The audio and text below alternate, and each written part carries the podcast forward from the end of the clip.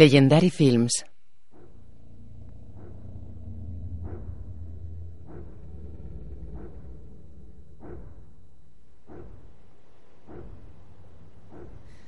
De día nieva y la niebla es espesa.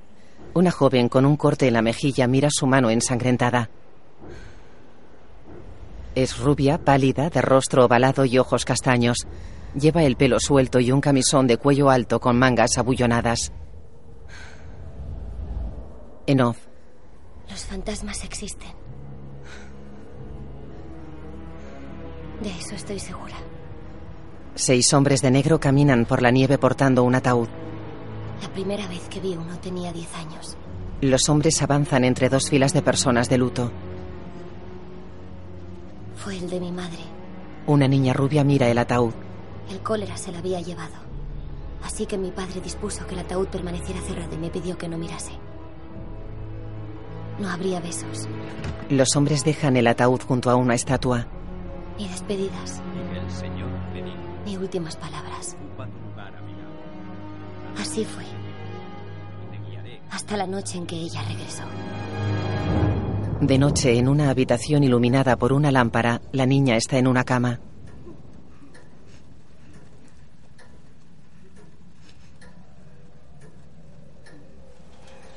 Se tumba de espaldas a la puerta que da a un pasillo.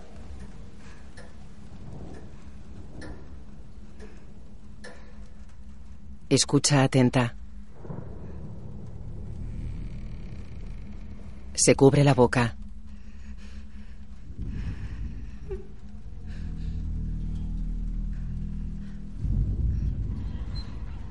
Se vuelve hacia la puerta y se sienta. Al fondo del pasillo aparece la sombra de una mujer. La mujer se acerca. La niña la mira asustada.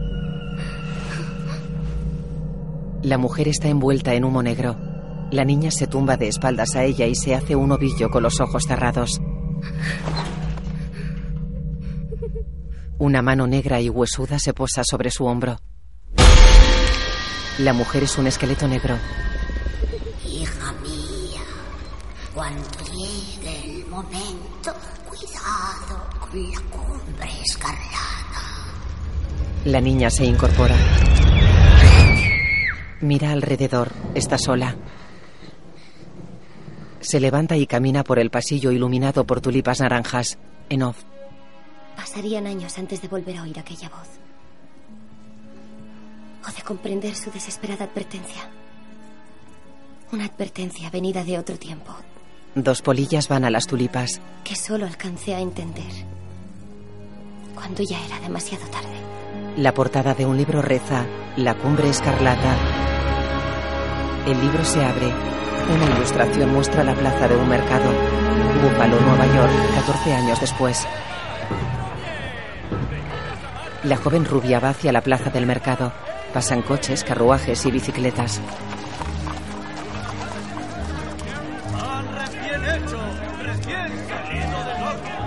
Ella cruza la plaza enfangada recogiendo su vestido. Lleva sombrero, botines y una carpeta. Entra en un edificio y sube unas escaleras. Se cruza con un joven. Ella para. Alan, ¿cuándo has llegado? Hace dos semanas. Creía que Eunice te lo había dicho. No, no sabía nada. Ah, pues ha conquistado a alguien en Londres. ¿Y qué haces aquí? Voy a abrir mi consulta arriba. Yo me reúno con Ogilvy a las 10 para ver si quiere publicar mi manuscrito. Pero si aún son solo las nueve. Ya lo sé, pero no podía esperar más. Además, quiero hacer algunas correcciones. Si te sobra tiempo, ven a visitarme. Lo conocimos en el museo el pasado otoño mientras visitábamos a Alan.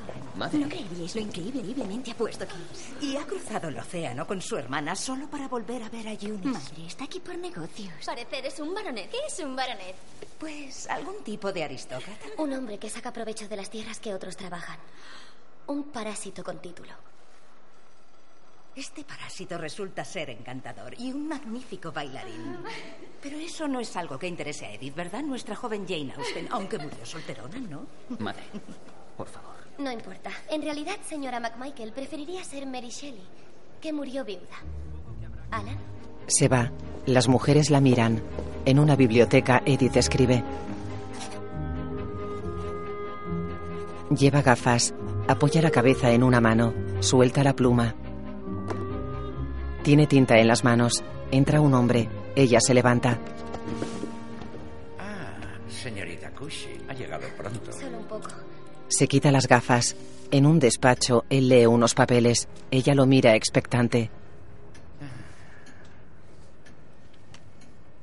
Una historia de fantasmas. Su padre no me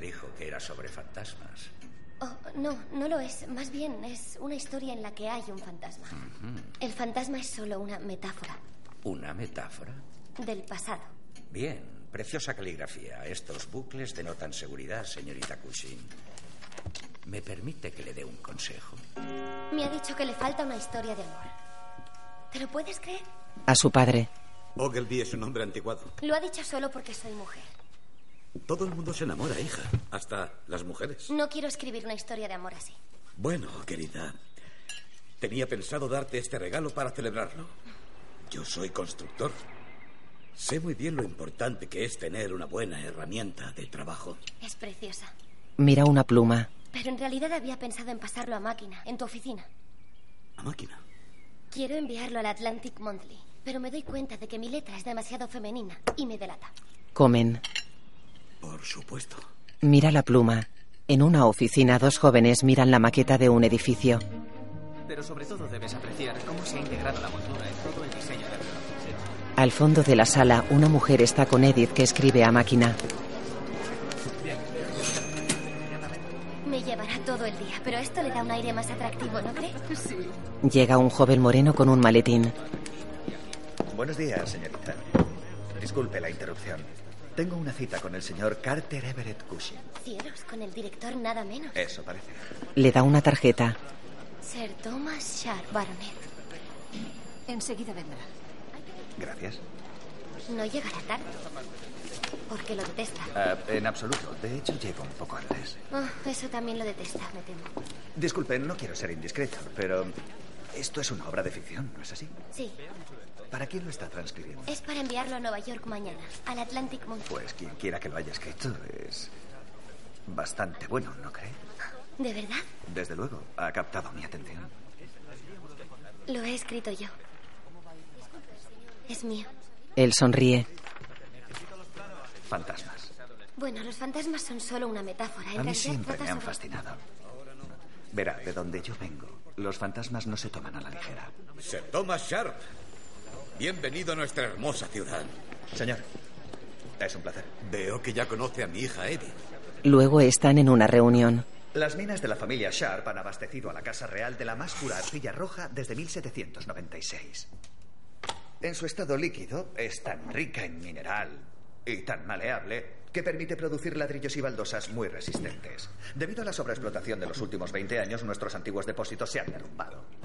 Esta es una máquina extractora de mi invención. Transporta la arcilla a la superficie a medida que excava. Conecta el prototipo. Entra Edith. No me cabe la menor duda de que esta máquina revolucionará la industria de la extracción de arcilla. Apáguela, por favor. Sharp la apaga. Carter Cushing se acerca. ¿La ha aprobado? ¿A escala real? Aún no, señor, estamos a punto, pero esperamos que con la financiación... Así que en realidad lo que tiene es un juguete y un buen discurso. Señor Cushing, Usted ya intentó y fracasó conseguir capital en Londres, Edimburgo, Milán. Sí, así es, señor. Y ahora está usted aquí. Correcto, señor. Los aquí presentes, todos nosotros, hemos trabajado de forma dura y honrada. Bueno, quizá no todos, el señor Ferguson es abogado, pero tampoco vamos a echárselo en cara. Yo empecé trabajando el acero, levantando edificios antes de poder poseerlos. Mis manos, tóquelas, son ásperas. Son el reflejo de lo que soy. Pero usted, cuando le he dado la mano, Toca las de Sharp. tiene las manos más suaves que he tocado nunca. En Estados Unidos valoramos los esfuerzos, no los privilegios. Así es como construimos este país. He venido con todo lo que poseo, señor. Un apellido, una porción de terreno y el deseo de sacarle rendimiento. Lo mínimo que podría concederme es parte de su tiempo. Y la oportunidad de demostrarle a usted y a estos caballeros que mi voluntad, señor mío, es al menos tan fuerte como la suya. De noche llueve. Unos criados encienden las luces de la entrada de una mansión. Dentro Carter se viste ante un espejo. Necesito un corsé. Tonterías, estás estupendo. ¿De verdad? Claro que sí, jovencito. Ojalá cambiaras de opinión y nos acompañaras. La señora McMichael se ha tomado muchas molestias. El pequeño Lord también asistirá. ¿Te refieres a Thomas Sharp? Sir Thomas Sharp, baronet. Al parecer se ha interesado por la joven Eunice. Vi que estabas en la reunión, hija. ¿Tan indignante fue su propuesta como para merecer una respuesta tan dura por tu parte? No fue su propuesta, hija mía, sino su persona.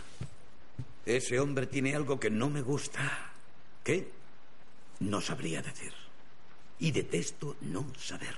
La besa. Lo que yo vi fue el rostro de un soñador derrotado. ¿Te fijaste en su traje? Bellamente confeccionado, pero al menos de hace una década. Veo que tú lo observaste mucho más que yo. Y su calzado, hecho a mano pero desgastado. Será el joven doctor McMichael. Ha venido a recogerme con su nuevo automóvil. Ven a verlo y de paso lo saludas. Acaba de abrir su consulta y siempre se ha sentido atraído por ti. Shh, ya lo sé, papá. Buenas noches. Buenas noches, doctor McMichael. Buenas noches, señor Cushing. Alan. Hola, Edith. Pero qué elegante te has puesto, Alan. Lo primero que he encontrado. Es Edith la que debería traer todas las miradas en el baile. ¿No te parece, Alan? Creo recordar que Edith no es muy amiga de esas frivolidades. Pasadlo bien en la fiesta. No le dejes beber demasiado. Oye, Ellos salen. Ella cierra. Así que al final no viene. es testaruda como ella sola. ¿De quién lo habrá heredado? Yo no me quejo. Me gusta. Montan en un automóvil y se alejan. En un torreón de la mansión, Edith mira desde una ventana. Se tumba sobre una cama y ojea varios libros con ilustraciones.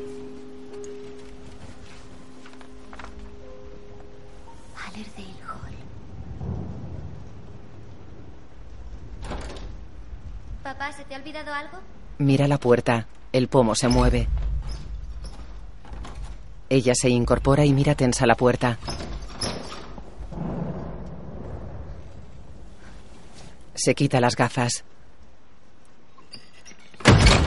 La puerta se abre y el pomo se mueve.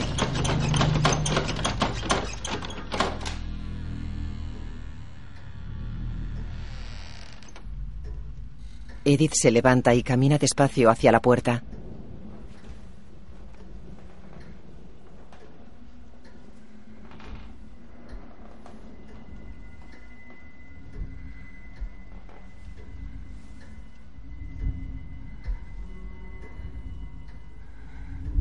Hace ademán de tocar el pomo. Se mueve solo. Ella empieza a cerrar la puerta pero repara en algo. El fantasma de su madre está en el pasillo. El espectro tiende las manos hacia ella. Edith cierra. Escucha a través de la puerta.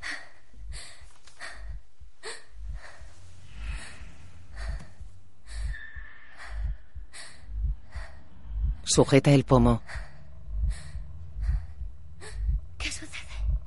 ¿Qué quieres? El fantasma atraviesa la puerta. Cuidado con la cumbre escarlata. Edith se zafa y cae al suelo. El espectro retrocede y desaparece tras la puerta que se abre. Edith mira asustada. Con permiso.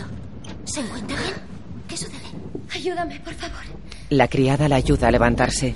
Hay un tal señor Thomas Sharp en la puerta. ¿Thomas Sharp? Está empapado e insiste en que le deje entrar. Pues de ninguna manera, Annie. Por favor, dile que se vaya. Ya lo he intentado. ¿Y? Quiere hablar con usted. Sharp está en el hall. Edith y Annie bajan unas escaleras. Señorita Cushing, ¿se encuentra bien? La veo algo pálida. No me encuentro bien, Sir Thomas. Lo siento. Mi padre no está en casa. Sí, lo sé. He esperado bajo la lluvia hasta que saliera. Annie se va. Sé que iban a la recepción que dan en casa de los McMichael, a donde yo también me dirijo. Pero eso se encuentra en Bidwell Parkway y estamos en Masten Park. Está usted, pero que muy perdido. Eso es cierto. Y necesito desesperadamente su ayuda. ¿Me ayuda con qué? Con las costumbres, para empezar. Como ven, no estoy familiarizado con la etiqueta de su país. Sonríen. Dígame, ¿por qué iba a quedarse aquí tan sola?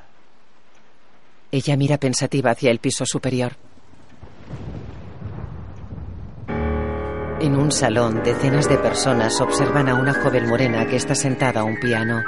Varios criados llevan bandejas con comida.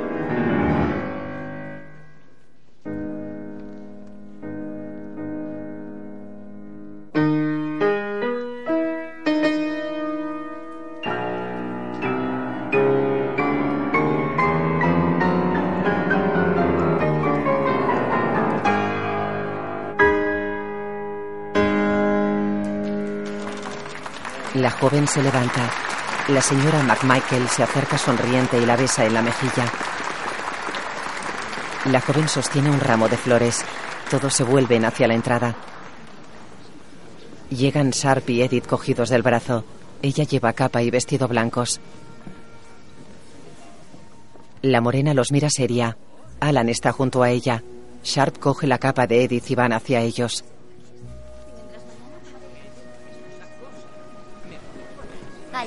Presento a Sir Thomas Sharp. Sir Thomas, el doctor Alan McMichael, el mejor hombre al que acudir si se encuentra indispuesto. Mi madre y mi hermana me han hablado mucho de usted. Aunque debo confesar que tuve alguna dificultad para entender su título. Baronet. Edith me lo explicó muy amablemente. Edith. Esta es Lady Lucille Sharp, mi hermana. Es un placer conocerla, señorita Cushing. Ha conseguido que mi hermano se retrase bastante. Sí. La pobre Eunice estaba desesperando. Dice que ningún caballero en este país sabe bailar el vals como es debido. Venga conmigo. Carter. Un giro interesante, ¿no crees? Ciertamente. Damas y caballeros, por favor, un poco de sitio. El baronet quiere demostrarnos cómo se baila el vals a la europea. Señora McMichael, le, le pido Edith, disculpas. no te esperábamos. Lo sé, y entiendo que no haya lugar para mí. Descuida, querida. Todo el mundo tiene su lugar. Me ocuparé de que encuentres el tuyo. Se va. El vals no es un baile nada complicado. La mujer se sitúa a la izquierda del caballero, que la lleva seis pasos básicos y nada más. No obstante, dicen que para que el vals sea perfecto ha de ser tan ligero, tan delicado y tan fluido que la llama de una vela sostenida por el hombre no debe apagarse y esto requiere la pareja perfecta. Juni sonríe. Thomas va hacia Edith. Querría ser la mía. Me temo que no, gracias. Seguro que Eunice estará encantada. Seguramente. Pero te lo he pedido a ti. Le tiende una mano. Ella la coge vacilante. Salen a la pista. Él sostiene una vela.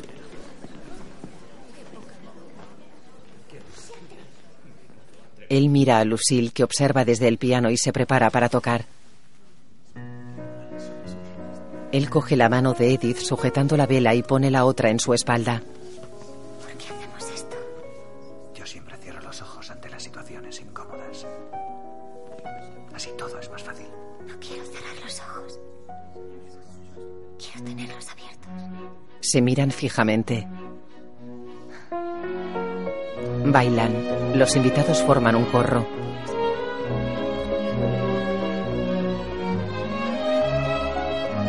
Thomas y Edith giran rápido.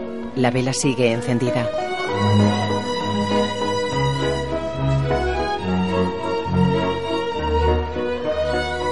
Ellos giran alrededor de la pista. Algunos invitados sonríen. Alan y Carter y las McMichael los miran serios. Thomas y Edith bailan mirándose a los ojos.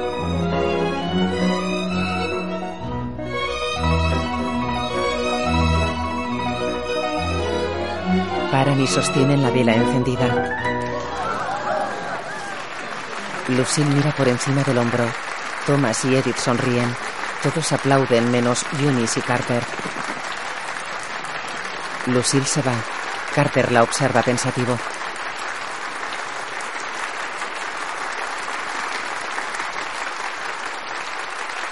Edith apaga la vela. Carter los mira serio. De día, un hombre sube unas escaleras y entra en un baño. Carter se recorta la barba ante un espejo. Señor Holly. Señor Cushing. Me gusta venir al club a primera hora de la mañana. Así lo tengo para mí solo. Excelente lugar para comenzar el día, señor. Carter le da un papel. Este joven caballero y su hermana. Quiero que los investigue. Tengo mis dudas sobre ellos. Espero resultados lo antes posible. En su consulta, Alan está con un paciente. No se ha estado poniendo las gotas que le receté. Llega Edith.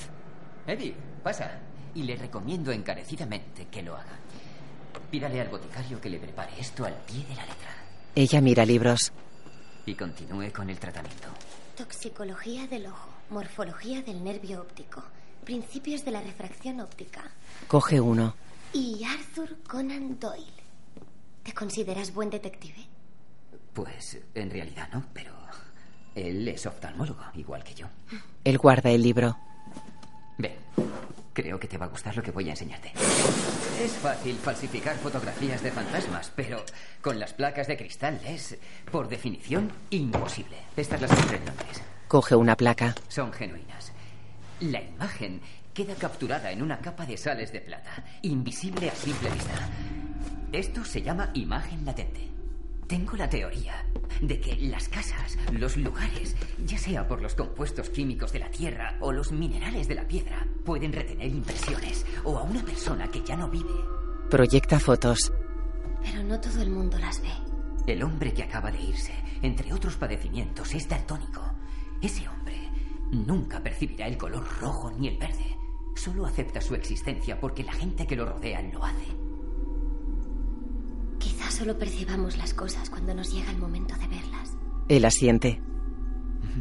Ella sonríe y mete una placa en el proyector. Nunca me habías contado que te interesaban estas cosas. Nunca me has dado la oportunidad. Edith, entiendo tu fascinación por los Sharp, pero por tu propia seguridad debes tener cuidado. No te pido más. Has estado fuera mucho tiempo y... Me las he arreglado bien. Mira una placa. Luego está con Sharp en un parque. No, no, Edith. Creo que cuanto más lo leo, más me gusta tu relato. Y no me molesta en absoluto la historia de amor. Solo uno o dos capítulos. A mí me gusta. Dime qué te parece. Lo terminaré ahora mismo. Ella se vuelve. Lucille corta un capullo de oruga que cuelga de una rama. ¿Es una mariposa? No, Hay mariposas en el suelo. pero pronto lo será. No las había visto. Se arrodillan bajo el árbol. Se mueren, Edith coge una. obtienen el calor del sol y cuando éste las abandona mueren. Coge una. Es una pena.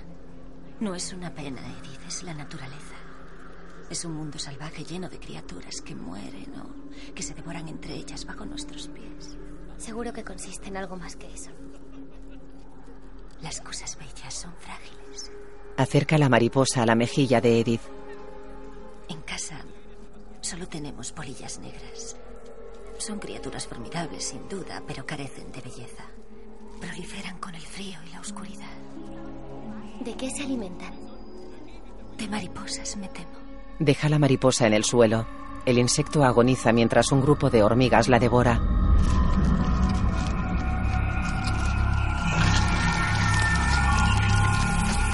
Thomas y Lucille están bajo un árbol.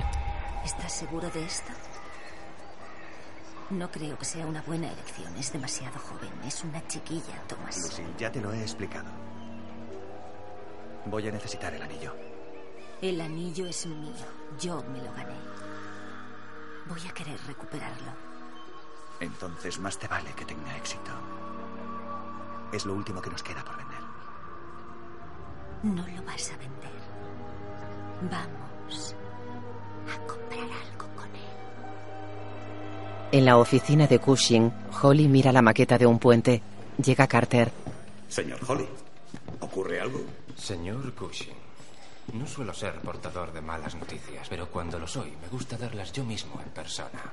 Saca un sobre grande y se lo da. No lo habrá aquí. Edith está en la puerta de un comedor. Los Sharp se acercan.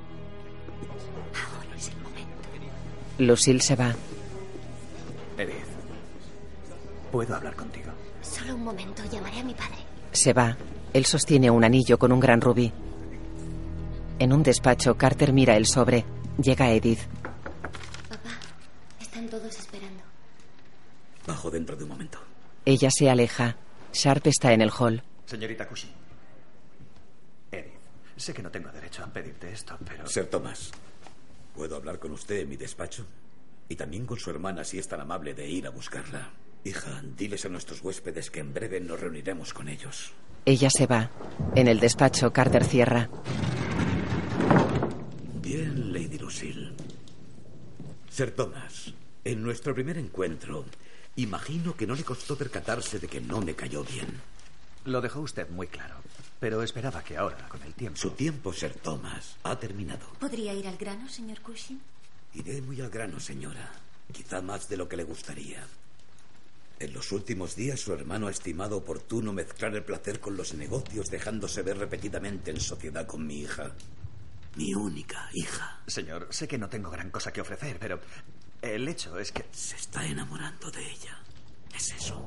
Les dio el sobre. Representa bien su papel. El otro día mi hija me preguntó qué era lo que no me gustaba de usted.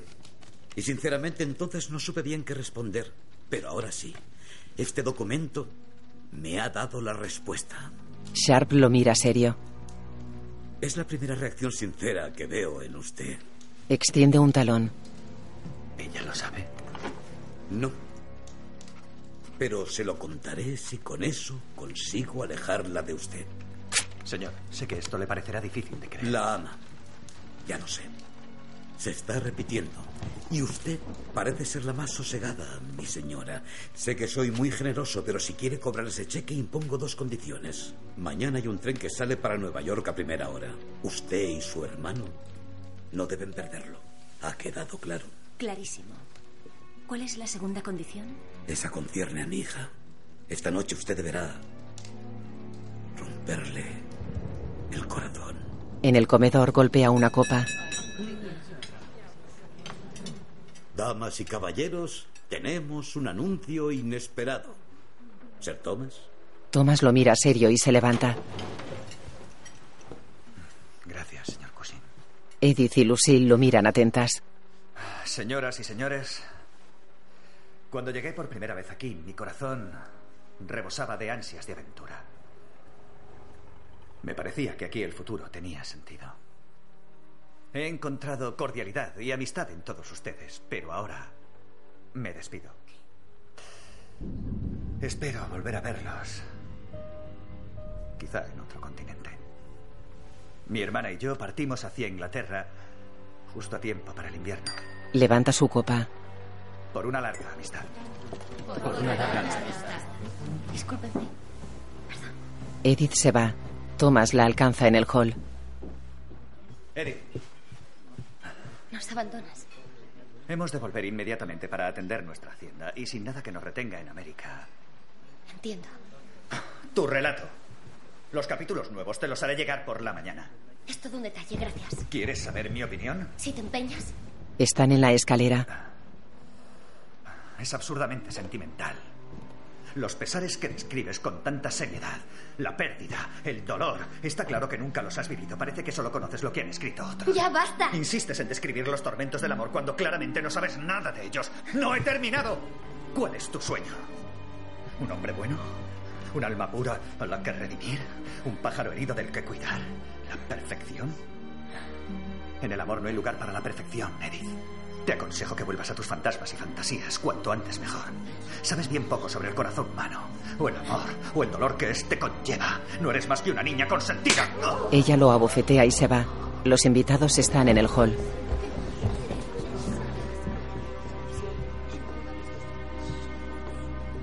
Carter queda pensativo.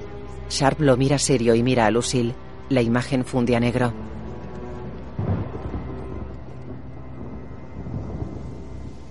De día, Carter está en el baño del club. Un empleado conecta un gramófono. ¿Cómo está el agua hoy, Benton? Hirviendo. Como a usted le gusta, señor. Muy bien. Haga el favor de pedirme unos huevos con jamón. Empezaré con un café si está caliente y un trago de oporto. Enseguida, señor. ¿Y el periódico? Si es usted tan amable. Benton se va. Ante un espejo, Carter se da espuma en los pómulos. Coge una navaja. Escucha atento. El agua llena la pila. Él deja la navaja y camina despacio. Repara en una sombra que desaparece tras las taquillas de un vestuario.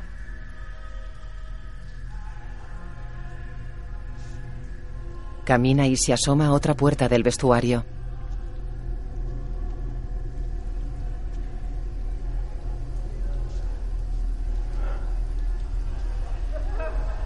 Escucha atento. Se vuelve. El agua cae de la pila y tira la navaja. Carter se acerca, cierra los grifos, se agacha y recoge la navaja. Alguien se acerca. Carter se vuelve. Una persona se ajusta unos guantes y le golpea la cabeza contra la pila. Carter cae. El agresor golpea de nuevo. Carter tiene la cara ensangrentada. El agresor tira el cadáver al suelo y se va. El agua que cae de la pila es roja. Carter yace boca abajo sobre un charco de sangre. El vapor del agua caliente envuelve el gramófono. En su cama, Edith duerme con el vestido de la noche anterior. Junto a ella hay folios, una pluma y sus gafas. Ella despierta. Señorita, ¿Qué ocurre, Annie? esta mañana ha venido Sir Thomas Sharp a entregar su manuscrito, pero no he querido despertarla. No pasa nada, Annie. Gracias. Déjalo ahí.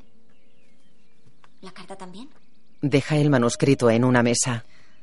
Sí, la carta también. Annie se va.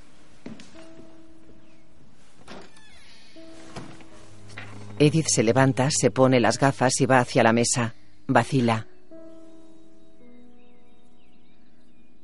Coge el manuscrito y la carta. Tira el manuscrito y abre la carta. Querida Edith, cuando leas esto ya me habré marchado. Tu padre me dejó claro que en mi situación económica actual yo no estaba en disposición de mantenerte y accedí. ¡Annie! También me pidió que te rompiera el corazón, ¡Mi amigo! que cargara yo con la culpa. En off. Y a esto también accedí. Llegado a este punto, seguramente he cumplido ambas tareas. Pero has de saber Ella corre. que cuando consiga demostrarle a tu padre que lo único que le pido es su aprobación y nada más, solo entonces regresaré a por ti. Siempre tuyo, Tomás. Thomas y Lucille Sharp. Eh, habitaciones 107 y 108, pero, pero, espere. Ella entra en una suite. ¿Thomas? ¡Thomas! Dos empleadas hacen una cama. Am, sa- salieron esta mañana, señora, para coger el primer tren. ¿Se encuentra bien, señora? Ella asiente. Sale apoyándose en las paredes. Se quita las gafas y se frota los ojos. Thomas está en el pasillo. Edith, Ella lo mira y él se acerca. Lucille se ha ido. Tu padre me sobornó para que me fuera. Pero no puedo dejarte, Edith. De hecho, me descubro pensando en ti en los momentos más inoportunos del día. Siento como si hubiera un vínculo entre tu corazón y el mío. Y que si ese vínculo se rompiera, ya fuera por la distancia o por el tiempo, mi corazón dejaría de latir y yo moriría. Y tú pronto te olvidarías de mí. Nunca. Yo jamás te olvidaré. Se miran fijamente y se besan en los labios.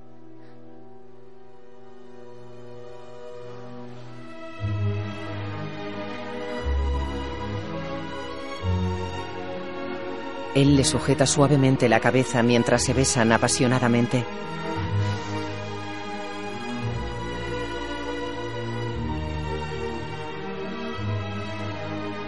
Varias personas salen del despacho de Carter. Thomas y Edith entran cogidos del brazo. Edith se suelta y mira sorprendida a Ferguson.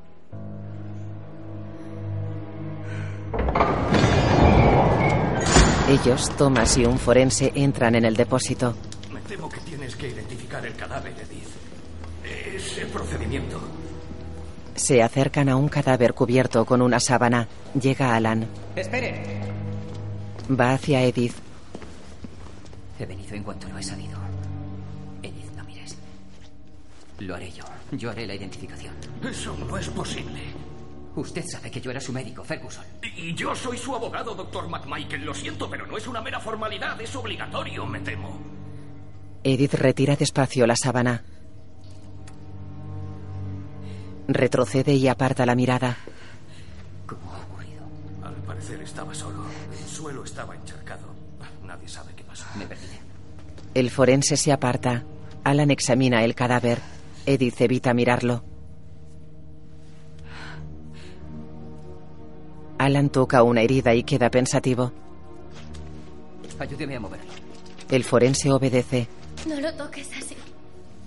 ¡Basta! ¡No lo toques así! ¡Es mi padre! Perdóname, yo solo. La semana que viene cumple 60 años. Lo cubre. No le gusta aparentar su edad. Por eso viste tan bien.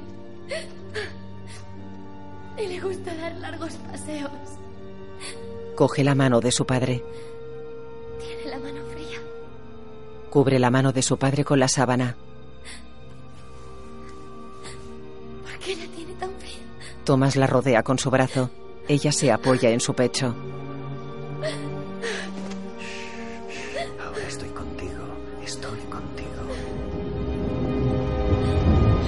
Bajo la lluvia, seis hombres avanzan entre personas de luto portando un ataúd. Thomas sostiene un paraguas. Edith se apoya en su hombro con la mirada perdida. Thomas y Alan se saludan serios. Alan mira pensativo a Edith. Ella tiene una mano sobre el pecho de Thomas y lleva el anillo del rubí.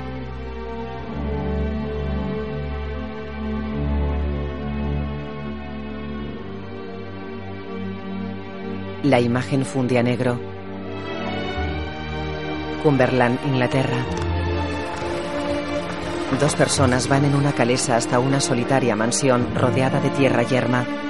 En la entrada un cartel reza Allerday Hall. Junto a la mansión, un hombre saluda y sigue al carruaje. Lleva un rifle a la espalda y una boina con borla. Paran. El señorito Sharp. Hola, Finley. ¿Qué tal todo por aquí? Mejor que nunca, Sir Thomas. Finley, esta es mi mujer. Lo sé, señor, lo sé. Lleva casado mucho tiempo. ¿Mucho tiempo? ¿Qué ha querido decir? No sé qué habrá querido decir. Su familia lleva siglos trabajando para la ¿Y este nuestra. quién De hecho, ¿No me habías hablado de él? Lleva un collar. ¿Se habrá extraviado? eso es imposible. No hay más casas en kilómetros y el pueblo está a mediodía de camino. Oh, pobrecito. Está famélico. ¿Nos lo quedamos? Como desees. Y ahora, mi lady, ¿me concede el honor? La coge en brazos y entran.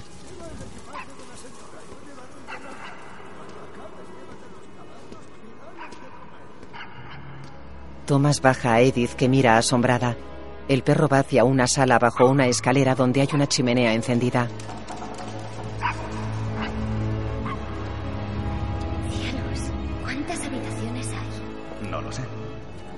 ¿Quieres contarlas?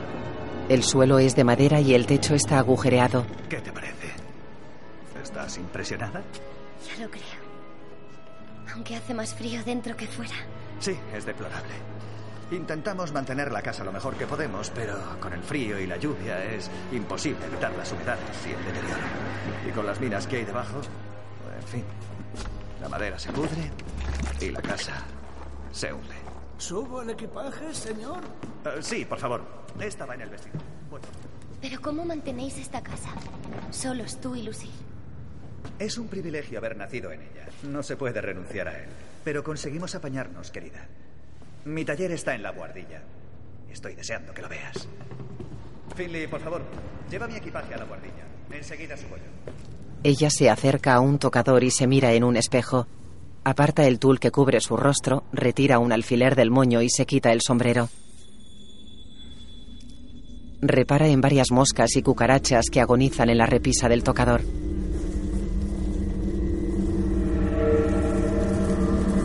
Levanta la mirada.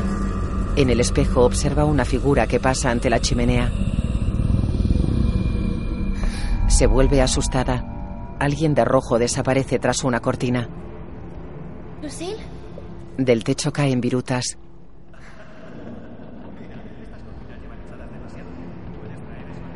Edith va hacia la sala de la chimenea construida bajo la escalera. Para junto a unas cortinas que la separan del hall.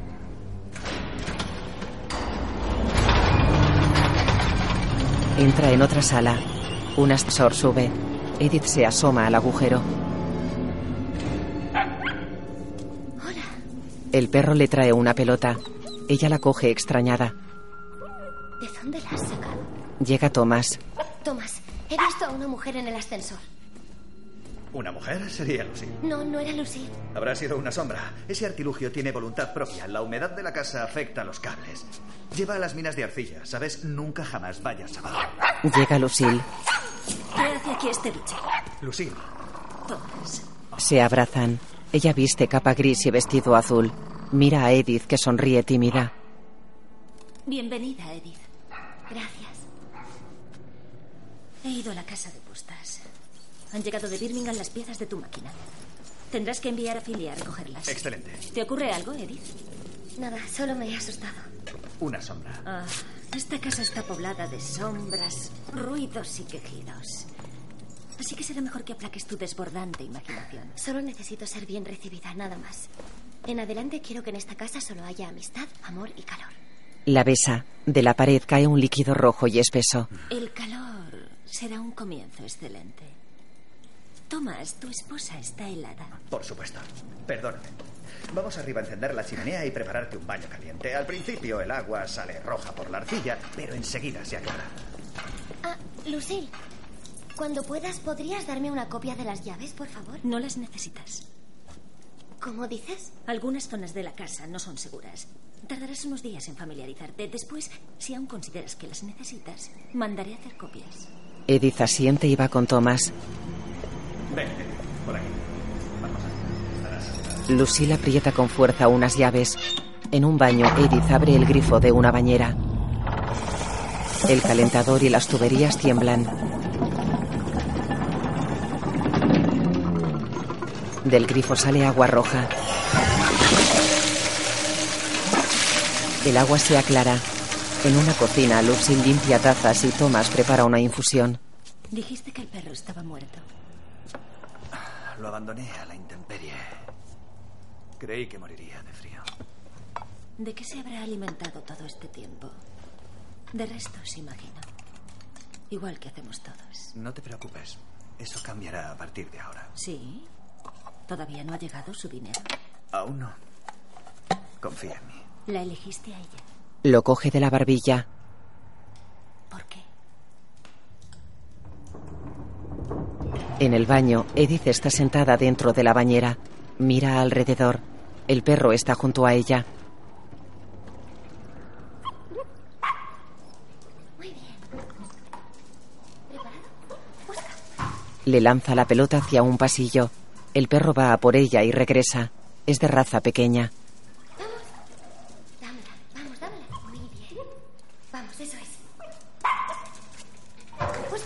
Le lanza la pelota. El perro va a por ella. Edith se abraza pensativa.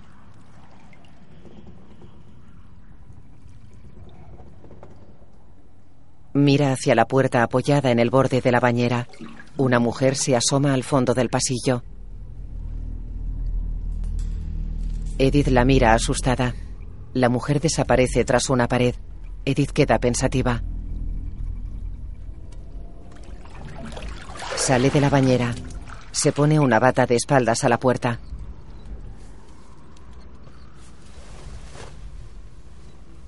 La mujer se acerca tambaleante. Está envuelta en humo rojo. Edith se ajusta la bata de espaldas a ella.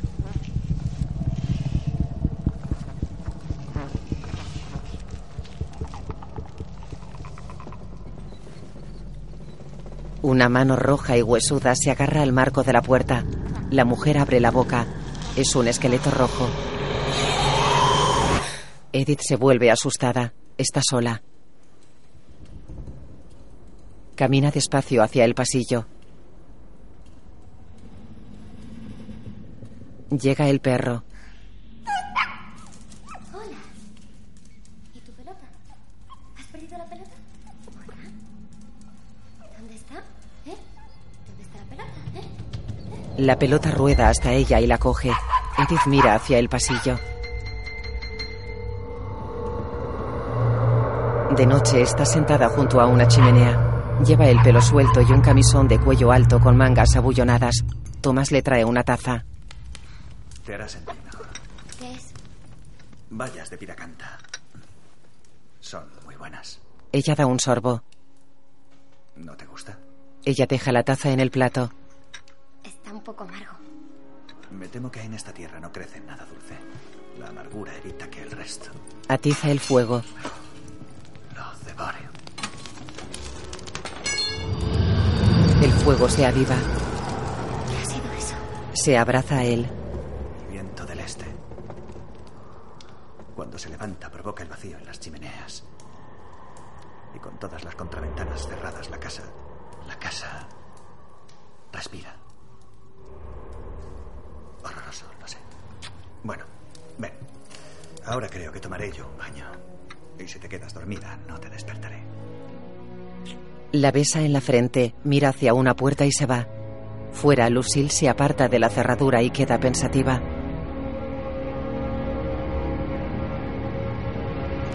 De día, Edith despierta en una cama. Se sienta. Thomas duerme a su lado. Ella se levanta. Sale a la galería que da al hall y se asoma a la barandilla.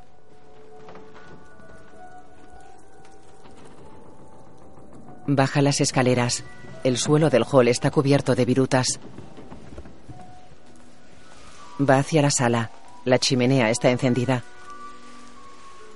En la sala, Lucille está sentada a un piano.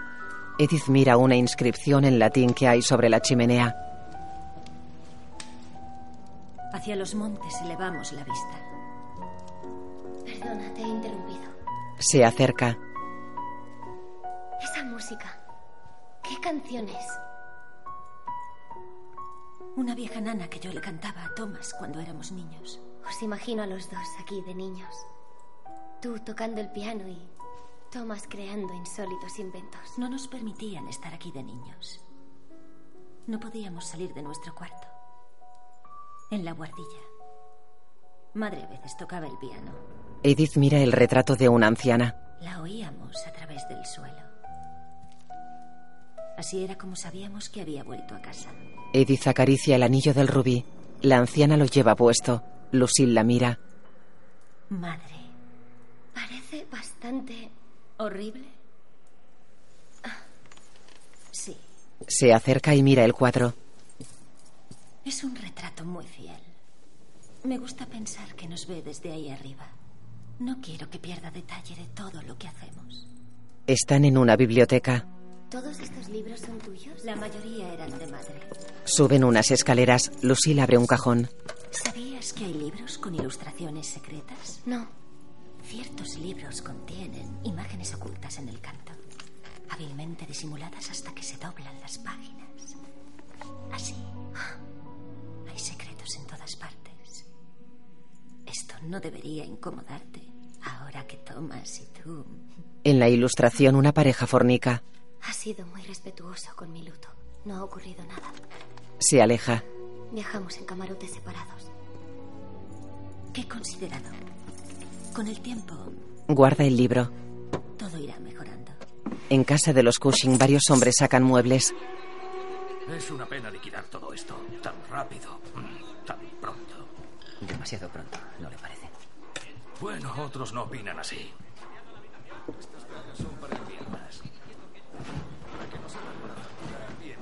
En el despacho, Alan repara en el talonario de Carter. Lo coge y mira el último talón escrito. Thomas Sharp. Baronet. En el baño del club examina la pila donde se afeitaba Carter. Acaricia uno de los cantos. Queda pensativo. En Inglaterra, Edith juega con el perro fuera de la mansión.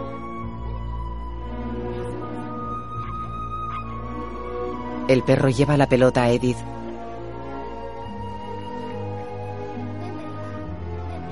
Ella le tira la pelota. Sube en el ascensor hasta la guardilla.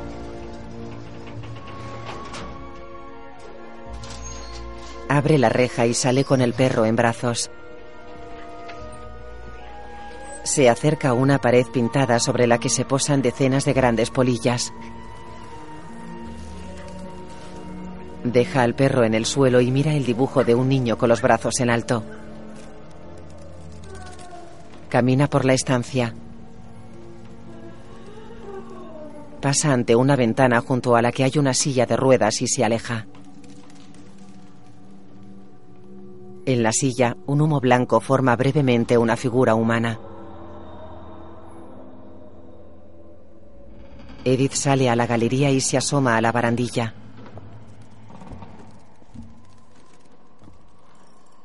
Edith va hacia una puerta. Entra en una sala abuhardillada llena de objetos. En una mesa, Thomas trabaja con una manta sobre los hombros. Él se vuelve y la mira sonriente. ¿Te gusta mi taller, Edith? Es maravilloso. Él se quita la manta y va hacia ella. Todo esto lo has hecho tú. Solía tallar juguetes para Lucille. Y le hacía adornos para que estuviera contenta. ¿Estabais siempre solos aquí? ¿En la buhardilla? Mi padre siempre estaba viajando. La fortuna familiar no se dilapidó sola. Papá puso en ello todo su empeño. Conecta un autómata que pone una bola en un cuenco. Él observa a Edith. Ella mira el juguete. El autómata tapa la bola con un vaso y la escupe en otro. Es precioso. Eres tan diferente. ¿De quién? Ella sonríe y lo besa en los labios.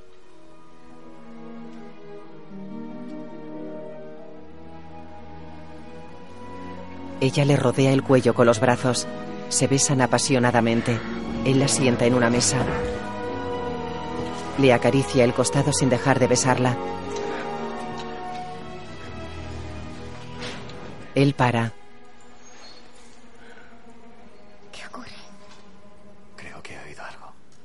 Entran Lucille y el perro. Ella trae té. Esperábamos encontrarte aquí. Lo he encontrado correteando por el pasillo.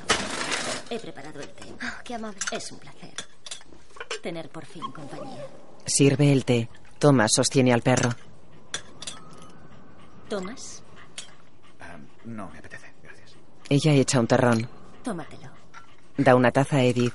Entrarás en calor. Ofrece una taza a Thomas que la mira serio. Ella observa a Edith mientras bebe. El perro bosteza. De noche, en la cama, Edith se toca el estómago con gesto de dolor. Se vuelve. Está sola. El perro trae la pelota. Ella camina sosteniendo un candelabro. Va hacia el baño.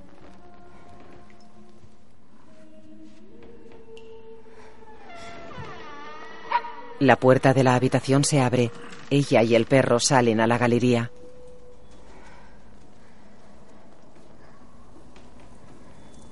Ella se asoma a la barandilla. Abajo la chimenea está encendida. ¿Tomás?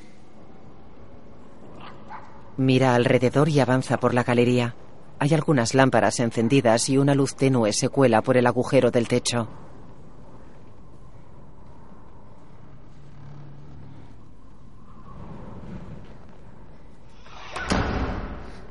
Ella mira alrededor y camina hacia un pasillo.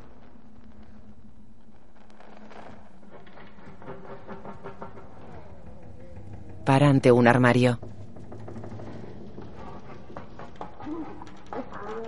Ella mira la puerta. ¿Cómo te has metido ahí, perro tonto? Abre.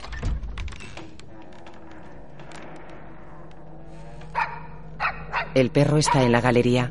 Un espectro rojo asoma tras la puerta. El espectro cierra. Edith se aparta. Abre. Dentro hay una caja humeante.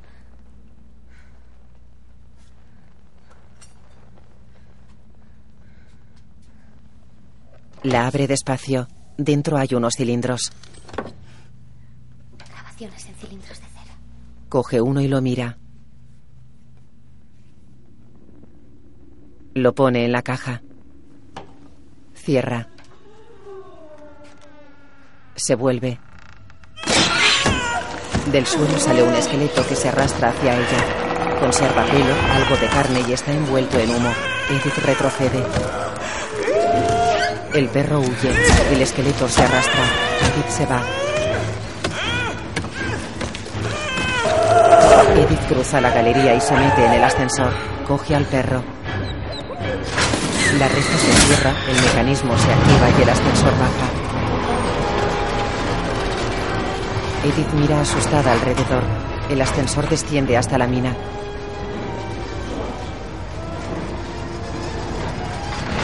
Ella suelta al perro y abre la reja. El perro sale. Sale. El perro olisquea unos depósitos tapados y cerrados con candados. Ella repara en un cuadro de luces junto al ascensor y sube la palanca. Unas lámparas iluminan la galería. Ella se acerca a una caja que reza ES. Examina un lateral.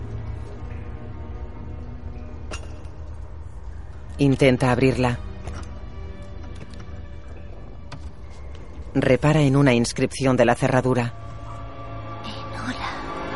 Fuera, la excavadora que diseñó Thomas extrae del suelo arcilla color carmín. Él observa preocupado y sube a la máquina.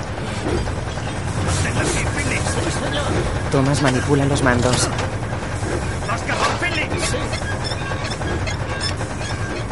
¡Tomás! ¡Tomás! Él se acerca. Tomás, tengo que hablar contigo. Edith, ahora no es buen momento. Lucille está dentro. Cuéntale a ella lo No, que no quieras. quiero hablar con Lucille, quiero hablar contigo.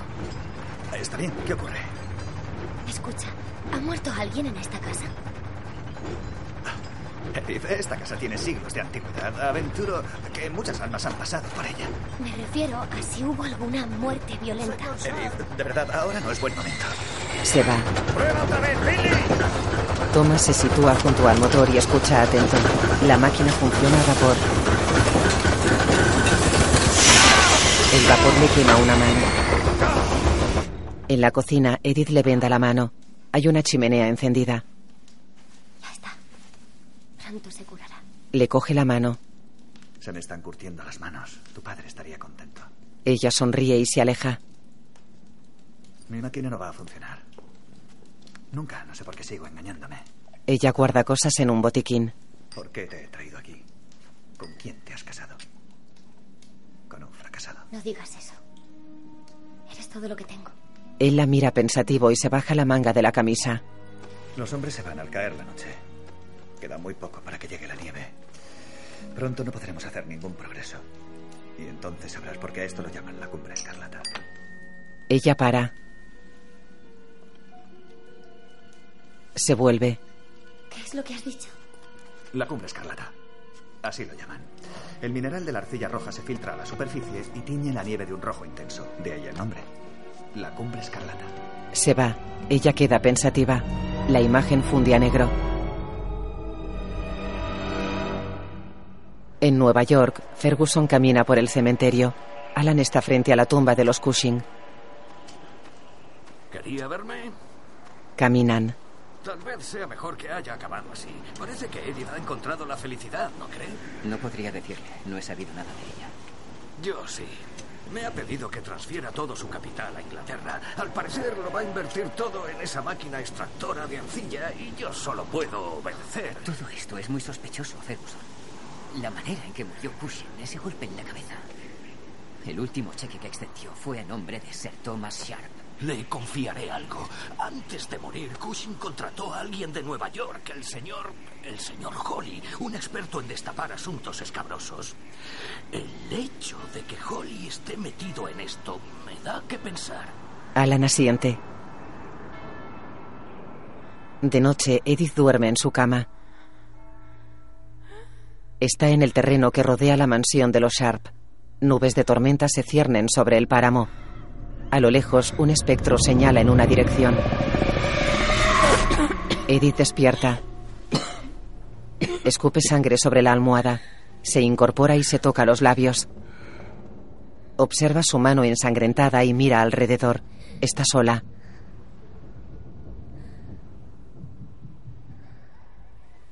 Tomás. Toca la almohada de Tomás. Coge un candelabro y camina por la habitación.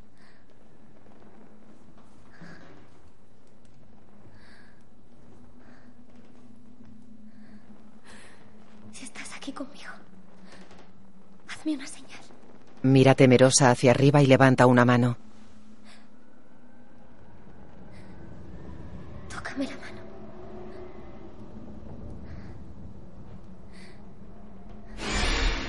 Fuera una persona pasa ante una ventana. Edith mantiene la mano en alto.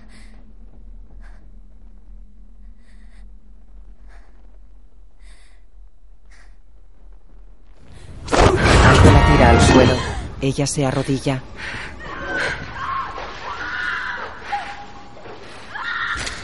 Edith se levanta y camina despacio hacia el baño. La puerta está entreabierta.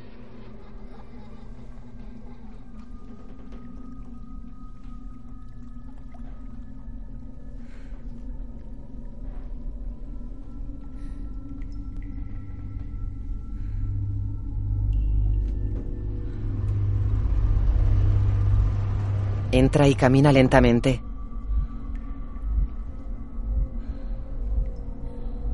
La cámara se aproxima a la bañera. Dentro está tumbada la mujer roja.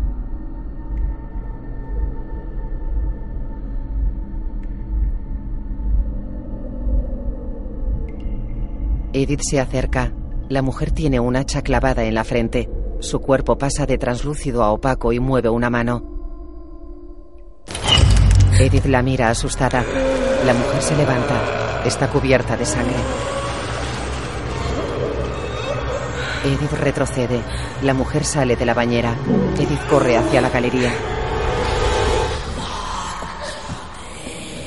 ¡Tomás! ¡Tomás! La mujer está en un pasillo.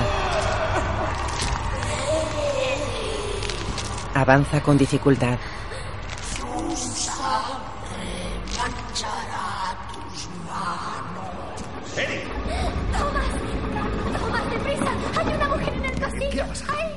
Luego, junto a una chimenea, Lucille sirve té. Tenía la mirada llena de odio y de inteligencia. Sabe quién soy y quiere que me vaya. Tonterías, querida. Tú no te vas a ir de aquí. Has tenido una pesadilla. Caminabas dormida. No. Temo volverme loca si me quedo. Amor mío, son imaginaciones tuyas. ¿Por qué no damos mañana un paseo? A la casa de postas. Te vendrá bien cambiar de aires. No. Debo irme. Tengo que marcharme de aquí. Edith, esta es tu casa ahora. No tienes otro lugar a donde ir. Thomas la mira serio. Los Sharp caminan por la galería. ¿Qué está haciendo? ¿Cómo puedes saber lo de madre?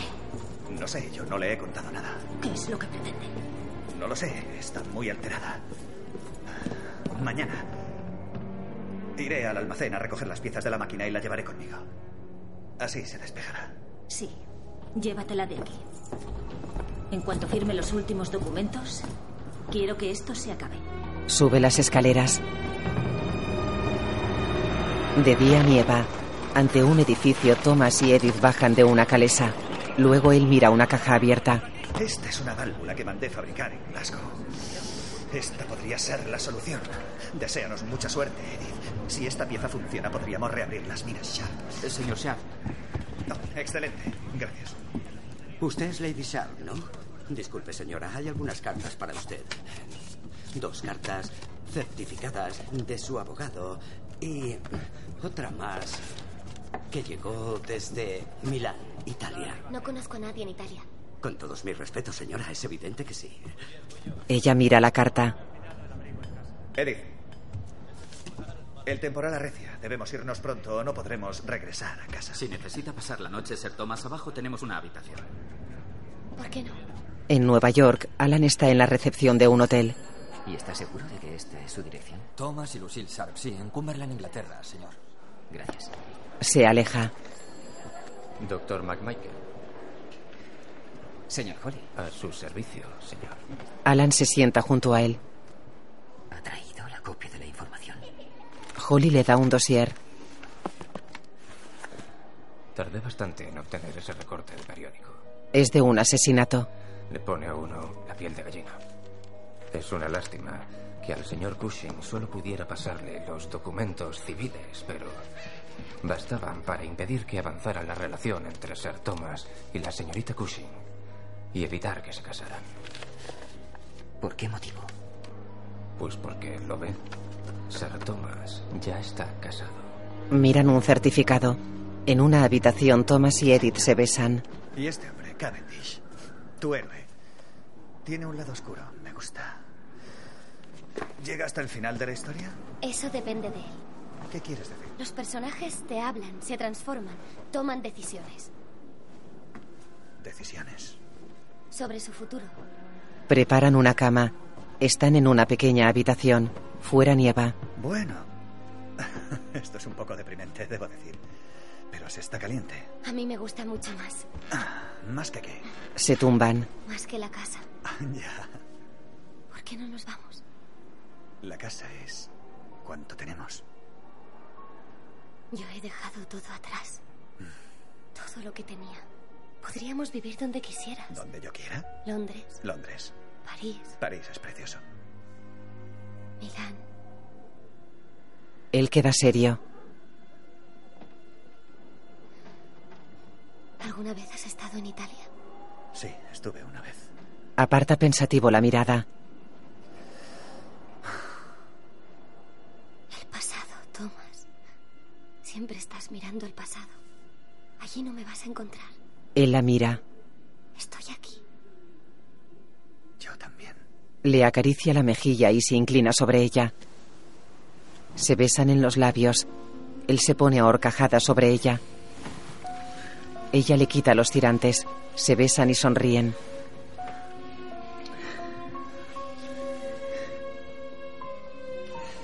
Ella le quita la camisa. Él la besa apasionadamente.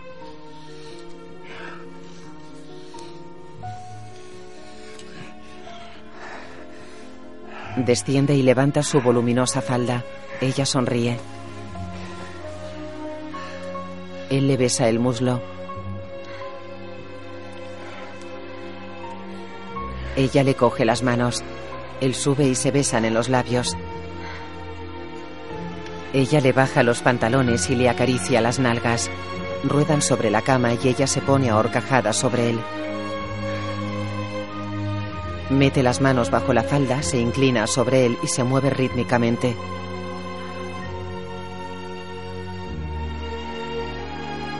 De día nieva en Allerdale Hall. La calesa cruza la entrada.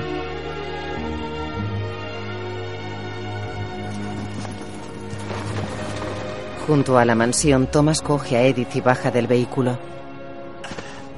Se miran sonrientes y se besan. Ella entra en la casa. Entra en la cocina.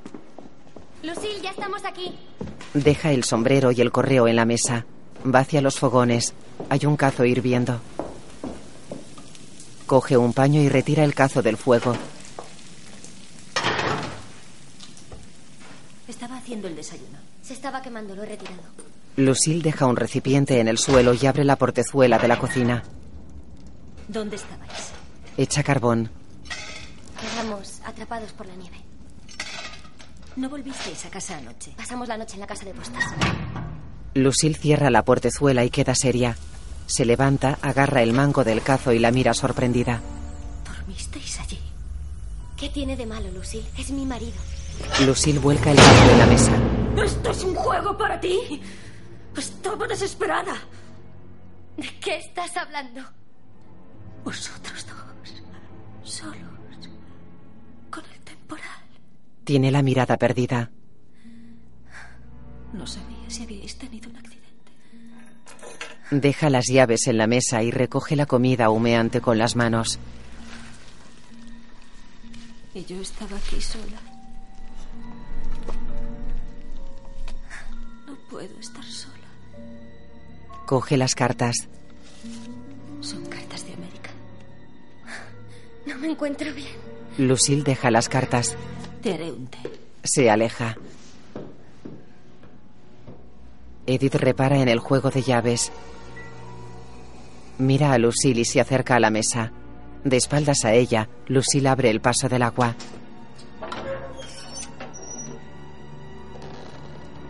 Edith intenta sacar una llave que reza en hola. Ese sonido espantoso. Cuanto más se hunde la casa, más insoportable es. Edith coge las cartas. Tiene la llave.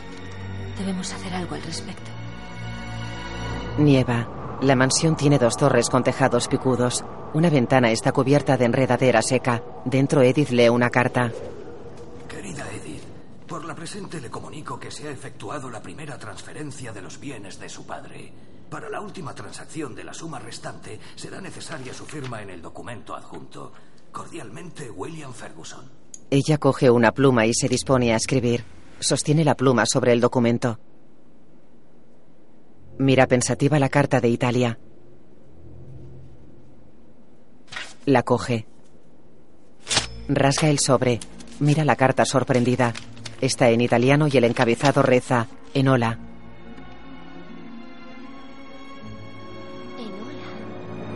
Baja en el ascensor con la llave en la mano.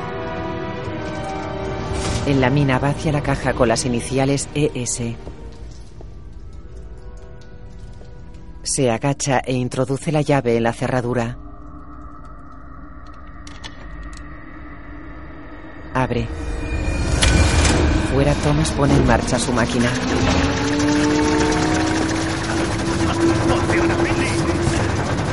Thomas camina alrededor de la máquina. Sus pisadas en la nieve se tiñen de rojo.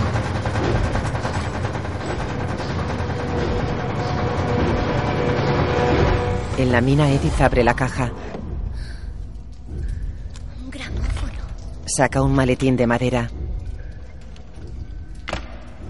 Saca sobres marrones. Todos tienen algo escrito. Milán. Edimburgo. En off. Usted ya intentó y fracasó conseguir capital en Londres, Edimburgo, Milán. Y ahora está usted aquí. En la mina, Edith va hacia uno de los depósitos. El candado se mueve. Ella se acerca y mira el depósito manchado de rojo. Tira del candado. Rompe el candado con un ladrillo y quita la tapa. El depósito está lleno de líquido viscoso color carmín. Ella coge una vara metálica y la introduce en el líquido.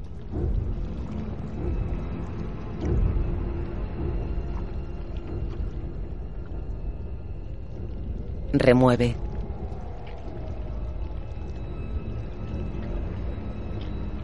Saca la vara y la deja en el borde del pozo. Mira pensativa el líquido. Se aleja.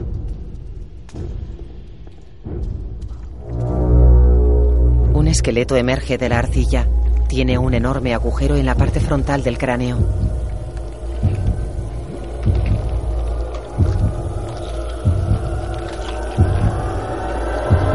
Fuera, Thomas se acerca a Lucille. ¿No es maravilloso? Ah, Lleva una hora funcionando perfectamente. La abraza. Oh, lo logramos. Lo logramos, Lucille. Ella está seria. Estoy impaciente porque lo vea. Edith. Yo he hecho esto contigo. Sí, claro que sí. Lo hemos hecho los dos. Lady Sharp. Y nadie más. Necesitamos más carbón para probar el motor. ¿Te importa, Lucille? Necesitamos un poco de carbón. Ella mira las llaves. Solo tienes que darle la llave. Él irá a buscarlo. Lucille. Ella queda pensativa. Edith sube en el ascensor con la llave, los sobres y el gramófono. Baja y sale a la galería. Edith, Entra en casa y se quita la capa. Edith corre por la galería. Edith. Sube las escaleras. Edith corre por un pasillo. Edith. En su cuarto, Edith mete los sobres y el gramófono bajo un sillón y se sienta. Lucille está en el pasillo. Edith se cubre con una manta, se lleva una mano a la frente y cierra los ojos. Llega Lucille. Lucille mira alrededor y se acerca. Quería disculparme por mi comportamiento de esta mañana. Me preocupaba que... ¿No te has tomado el té? No me encuentro bien. ¿Podrías traerme un vaso de agua fría? Lucille sonríe y deja las llaves en la mesa. Claro. Va hacia el baño. Edith la mira de reojo. Se levanta y coloca la llave con las demás. En el baño, Lucille llena un vaso con agua del grifo y se mira al espejo. ¿Has tenido ocasión de leer tus cartas? Sí, son documentos para firmar. De mis abogados para completar la transferencia de fondos. Coloca la llave, se sienta y se tapa con la manta. Lucille trae el vaso. Debería dejarte descansar. Le da el vaso y le acaricia el pelo. Estarás mejor. Coge las llaves y se va. En la galería las revisa. Para y mira la de la caja. Queda pensativa.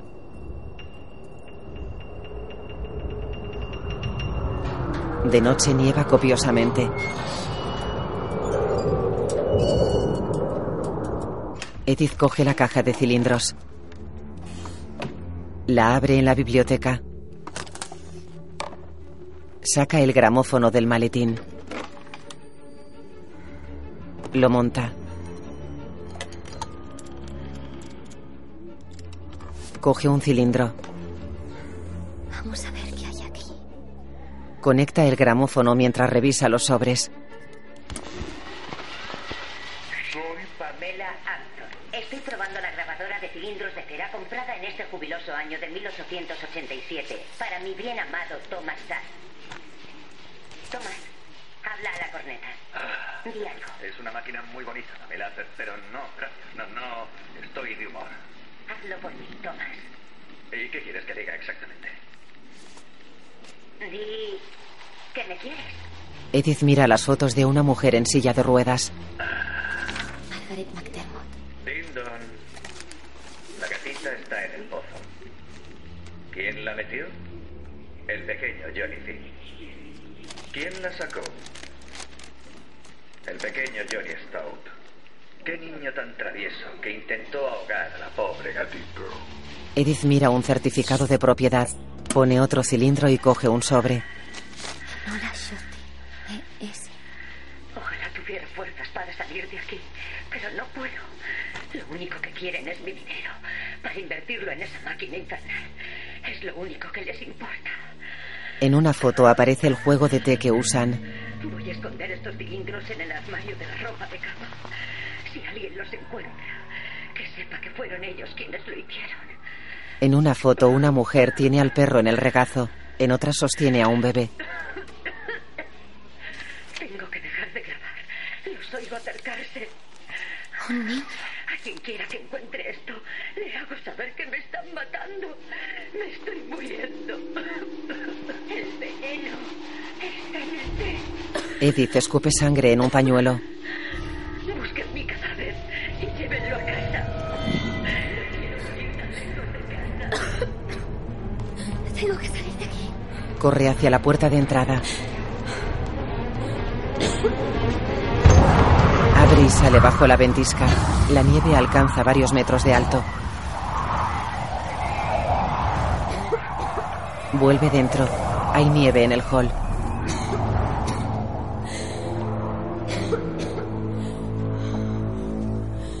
Se sienta en las escaleras con la boca ensangrentada. La imagen funde a negro.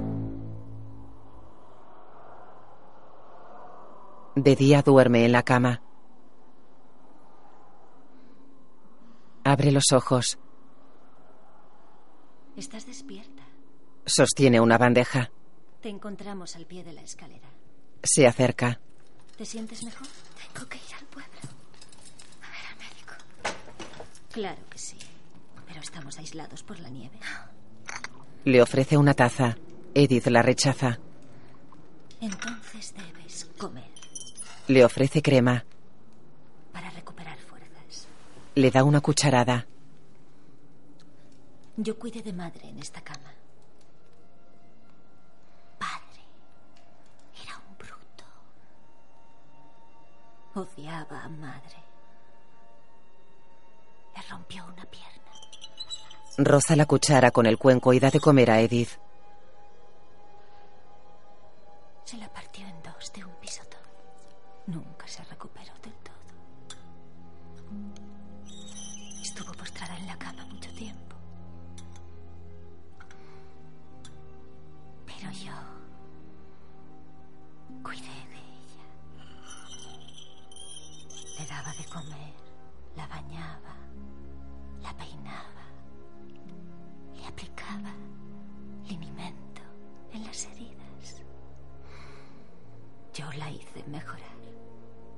Deja el cuenco en la bandeja. Y lo mismo haré contigo. Coge una taza. Te haré mejorar. Le acerca la taza. Edith aparta la cara. ¿Puedo estar un momento a solas con mi esposa? Lucille deja la taza y se inclina sobre Edith. Estarás fuera de esta cama muy pronto. Te lo prometo. Edith la mira asustada. Lucille se va. Thomas trae la silla de ruedas.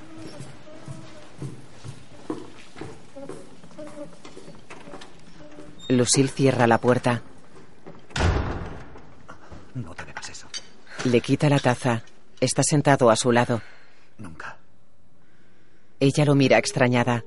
Abajo, Lucille está al piano. Entra Thomas con la bandeja. La deja sobre una cómoda. Está muy enferma, se está muriendo. Claro que se está muriendo. Lo sabe todo. Ha dejado de tomarse el té. Pero no importa. He puesto el veneno en el porridge. Lucille, basta. ¿De verdad es necesario hacer esto? Sí. No tienes ni idea de lo que nos harían. A mí me sacarían de aquí. Me encerrarían. Y a ti te ahorcarían. Permaneceremos juntos. Nunca nos separarán. Nos separarán. No me dejarás. Lo acaricia. No puedes. No puedo. No puedo. Lo sé. Lo mira con ojos llorosos y lo besa en la sien. Un carruaje llega a la casa de postas. Hay luna llena.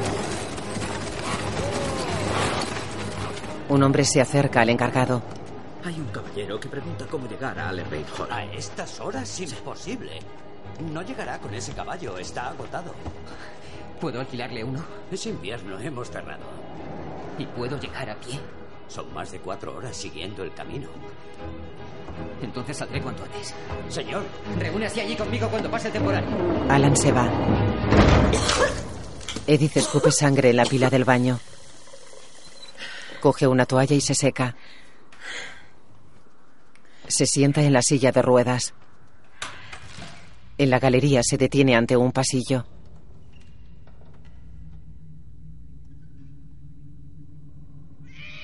Mira hacia atrás y gira con la silla. Va hacia la barandilla de la galería. Flotando en el espacio central, el fantasma rojo de la mujer sostiene el esqueleto de un bebé también rojo. Edith se levanta. Quién eres.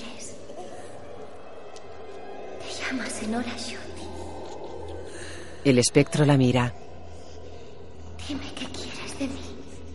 El fantasma señala hacia arriba.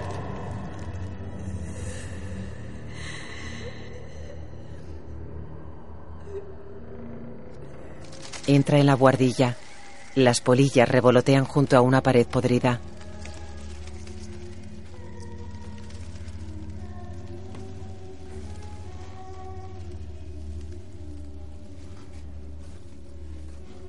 Se acerca a una puerta y escucha. Entra en una habitación. Queda pasmada.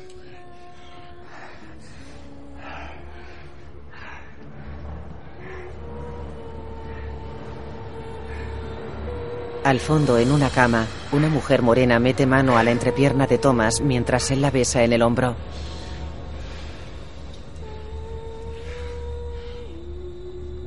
A Edith que retrocede impresionada. Lucille la mira abrazada al cuello de Thomas. Edith se va. Camina por la buhardilla apoyándose en las paredes. Pulsa el botón del ascensor. Lucille sale de la habitación.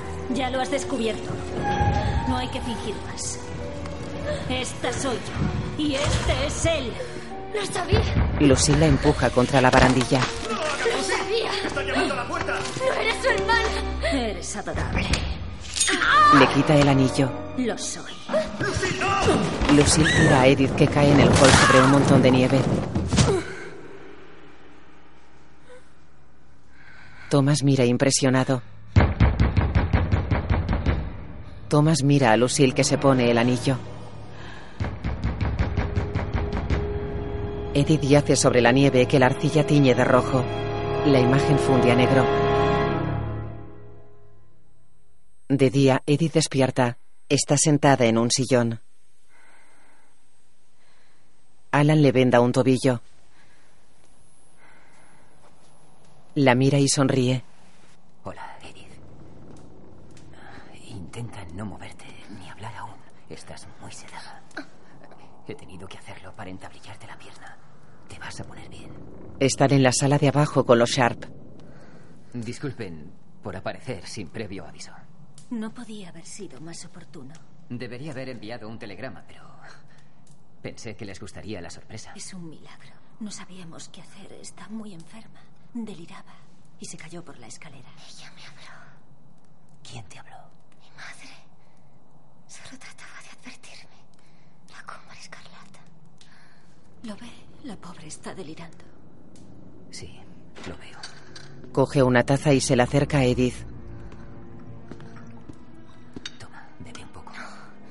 Eso no. Eso no. Se quedará aquí con nosotros, ¿verdad? Hasta que pase el temporal.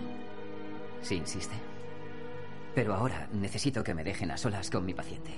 ¿Cómo no, doctor? Los Sharp se van. Alan se acerca a Edith. Edith, escúchame. He venido para sacarte de aquí. ¿Me oyes? Nos vamos a ir ahora mismo. En la cocina. Alguien tiene que detenerlo. Lucille, por favor. ¿Qué vas a hacer? Solo quiero saber, hermano, Coge un cuchillo. si vas a hacerlo tú esta vez. En la sala. A ver si puedes mantenerte en pie. Él la ayuda a levantarse. La coge en brazos. Van hacia el hall. No dejaré que te hagan daño. El perro va con ellos. Alan deja a Edith al pie de la escalera. Voy a traerte un abrigo. No te vayas. Vuelvo enseguida. Veo que se está dejando llevar por las emociones, doctor. Está agotada. Presenta síntomas de anemia.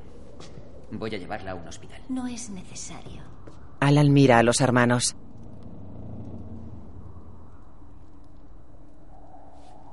Me temo que sí. La han estado envenenando. Va hacia Edith y le da el periódico. Edith. Mira la portada. El diario de Cumberland.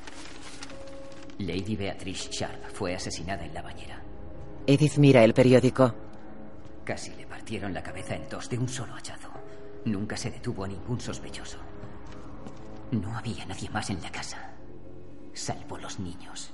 La verdad era tan horrible que quedó descartada. Basta, doctor. Lo hiciste tú. No. Sir Thomas, usted solo tenía 12 años. Tras ser interrogado por la policía, lo enviaron a un internado. La historia de Lucille, con 14 años, no está tan clara. Según la noticia, la internaron en un colegio de monjas en Suiza, pero sospecho que se trataba de otro tipo de institución. Thomas mira a su hermana. Sir Thomas ya está casado con una mujer llamada Pamela Upton. Margaret McDermott y Shotty. Ese. Edith, tú no sabes. Edith y yo nos vamos. Levanta una mano y se aleja con Edith. Lucille lo apuñala en la axila. Ambos se miran fijamente. Ella suelta el cuchillo que cuelga de la axila de Alan. Él se tambalea. Baja a trompicones los escalones de la entrada. Se arranca el cuchillo. Sale un chorro de sangre. Lucille agarra a Edith. Tú quieta ahí. La sienta en un sillón. Alan abre la puerta. Ahora te toca a ti ensuciarte las manos. Empuja a Thomas que va hacia Alan. Ven aquí, perrita. Asqueroso. Thomas sostiene el cuchillo. Si no lo hago yo, lo hará ella. Pero escuche, Fuera la nieve es roja. usted es médico. Dígame dónde. Alan dirige el cuchillo hacia el costado derecho. Se miran. Thomas lo apuñala. Alan se tambalea. ¡No! ¡Alan! Lucille sonríe. ¡Sois unos monstruos! ¡Las dos! Curioso. Eso mismo fue lo último que dijo madre. Alan yace en el suelo. Thomas se aparta y mira a su hermana sosteniendo el cuchillo. Frente a la mansión la nieve se tiñe de rojo. Thomas y Alan bajan a la mina en el ascensor. Thomas apoya a Alan en un depósito. Lucila ha llevado a Edith a firmar los documentos. Si lo hace será su sentencia de muerte. Voy a ir a por ella. La traeré aquí abajo. Encontraré la forma. La entrada de la mina está abierta, ¿entendido? Salga por ahí. ¿Podrá aguantar? Vaya. Thomas se va.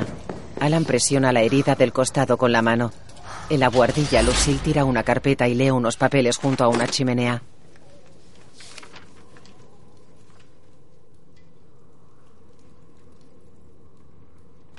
Creías ser escritora.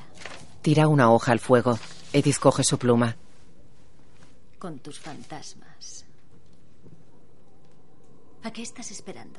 No te quedan razones para vivir. Firma.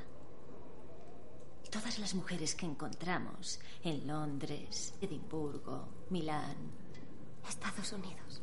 Sí, y Estados Unidos. Todas tenían lo necesario. Dinero, sueños truncados. Y ningún pariente vivo. Nadie vino a buscarlas. Les hicimos un favor matándolas, en realidad. Y lo mismo me va a pasar a mí. ¿Y qué hay de la mujer italiana? Enola.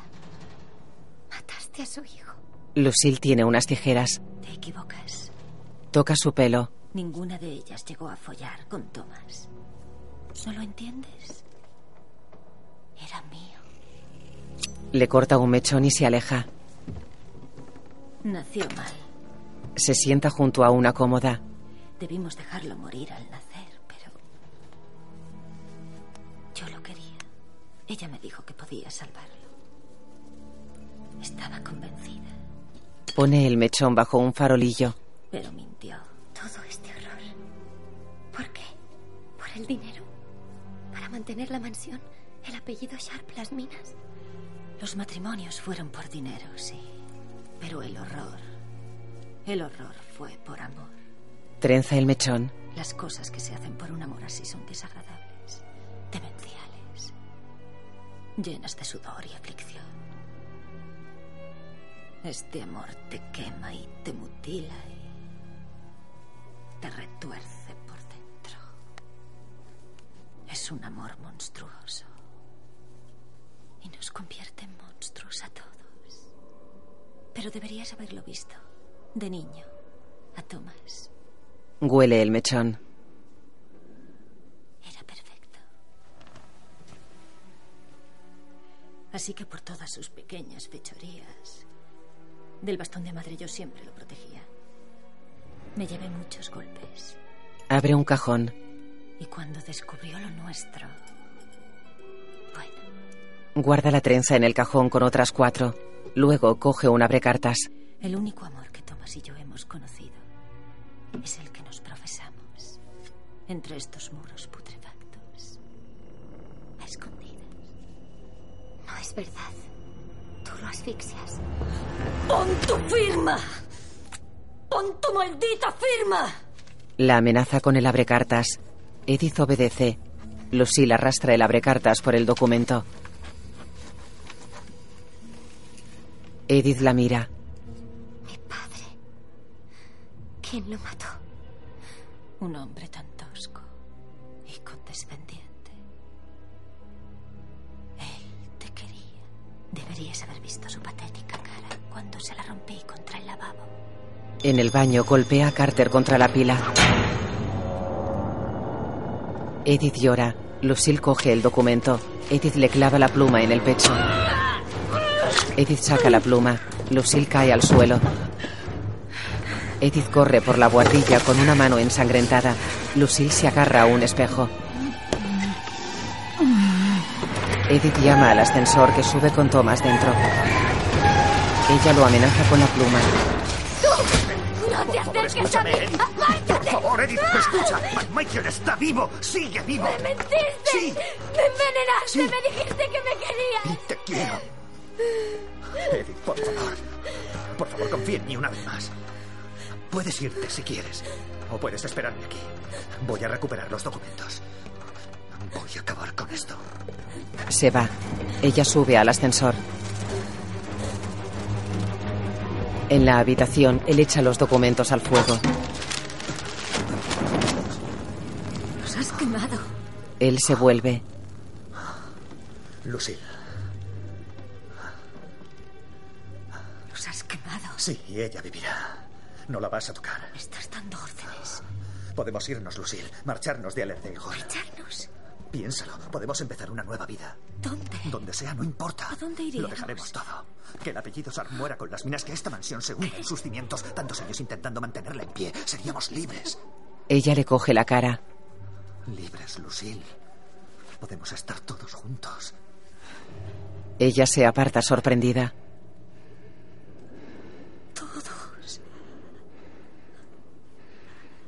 Él retrocede. Tú la amas. Este día tenía que llegar. ¿Eh? Llevamos años muertos, ¿Me Lucille. prometiste? Tú y yo en este lugar inmundo. Nada Mira lo que somos, que en qué nos hemos convertido. Me prometiste que no te enamorarías de nadie más. Sí, pero ha ocurrido. Ella lo mira triste y lo apuñala con el abrecartas.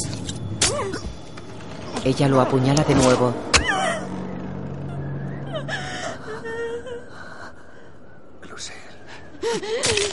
Ella lo apuñala en el pómulo y se sienta en el suelo. Él camina tambaleante y se sienta en una silla. Él tira del abrecartas.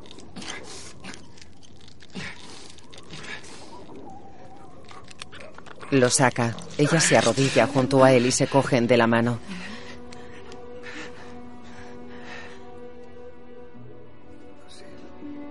Llora. Baja la cabeza y queda inmóvil.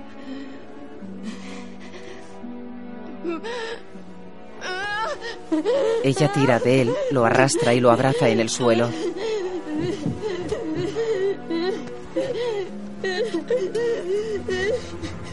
Edith sale del ascensor. Tomás, Camina despacio. Tomás. Mira atemorizada. Vigas y paredes están llenas de polillas. Lucille sale de la habitación cubierta de sangre y corre hacia Edith. Edith se mete en el ascensor y baja. Lucille corre por la guardilla.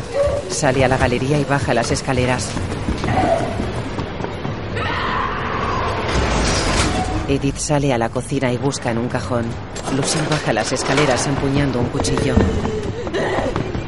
Edith vacía el cajón y coge un cuchillo. Lucille entra corriendo. Edith se mete en el ascensor. Lucille intenta alcanzarla a través de la reja.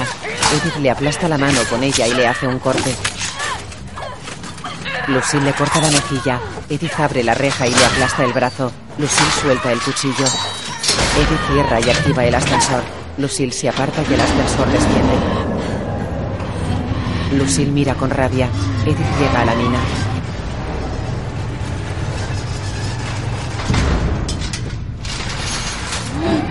Lucille baja unas escaleras. Abajo Edith va hacia Alan que está sentado junto al depósito abierto. Deja el cuchillo en el borde y ayuda a Alan a levantarse. Viene Lucy. Vamos a salir de aquí. Voy a buscar ayuda. Confía en mí. Volveré a por ti, te lo prometo. Shh, escóndete. Lo sienta tras el depósito. Lucille llega a la mina.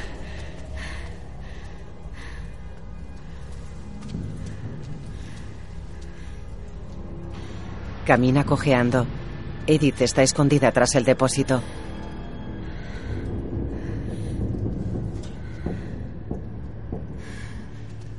Lucille sonríe y levanta una losa.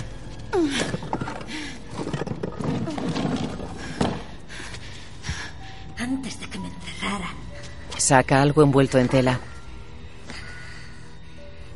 me guardé un pequeño. Desenvuelve una enorme hacha y la coge.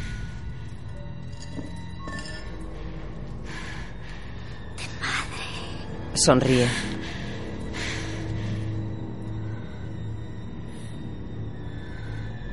Edith alarga la mano y coge el cuchillo. Se levanta. Están cada una en un extremo de la sala. Lucille gesticula amenazante. Da un paso. Edith retrocede.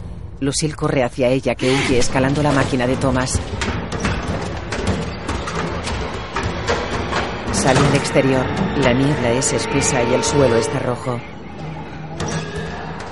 Edith mira hacia atrás y salta sobre la nieve. Mira alrededor y se esconde tras la máquina.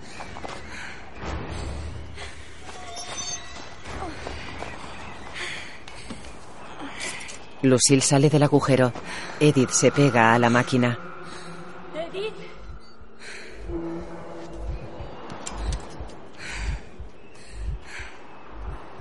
Sale empuñando el cuchillo. Lucille no está.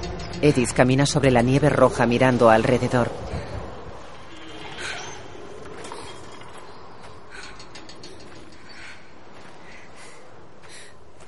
Va el pozo de extracción. Se vuelve y camina hacia atrás empuñando el cuchillo. Lucille ataca por detrás. Edith se aparta. Lucille pasa corriendo tras ella. Edith la persigue. La máquina se pone en marcha. Edith la rodea cuchillo en mano.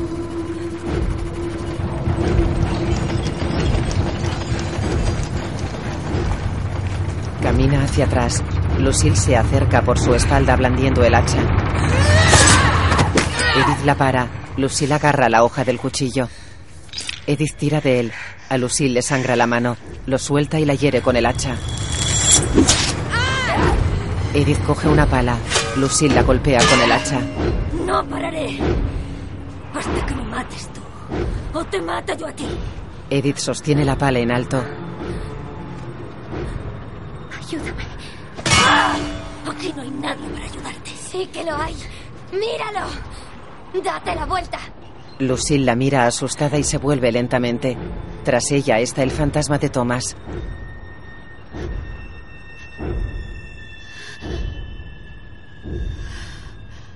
Le sale humo de la herida del pómulo. Lucille llora. Lucille. Ella gira. Edith golpea con la pala. Lucille cae al suelo y coge el hacha. No pararé Está de rodillas. hasta que me mates tú. O te mate yo a ti. Edith la golpea en la cabeza y Lucille se desploma. Te oí la primera vez. Va hacia Thomas.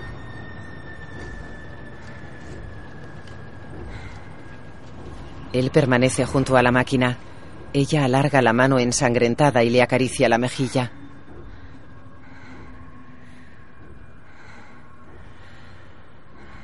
De los labios de él sale humo negro que se entrelaza con los dedos de ella. Edith se mira la mano y mira a Thomas. Él desaparece. Ella mira su mano ensangrentada. Tiene un corte en la mejilla, lleva el pelo suelto y un camisón de cuello alto con mangas abullonadas. Enoch Los fantasmas existen. sonríe. De eso estoy segura. Ella y Alan se alejan de la mansión de los Sharp bajo la ventisca. Un grupo de personas está junto a la entrada de la propiedad.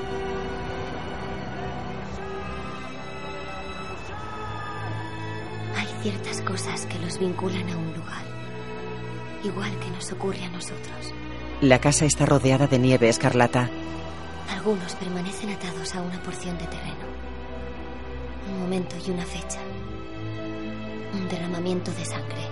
La cámara recorre la casa. Un crimen terrible.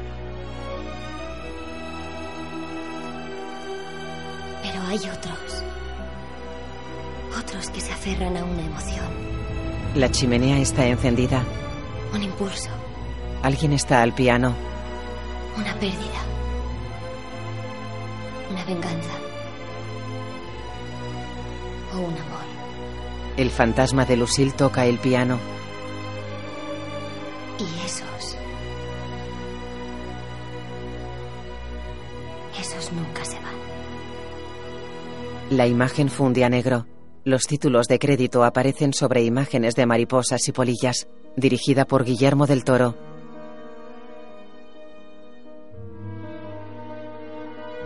Una mariposa agita sus alas.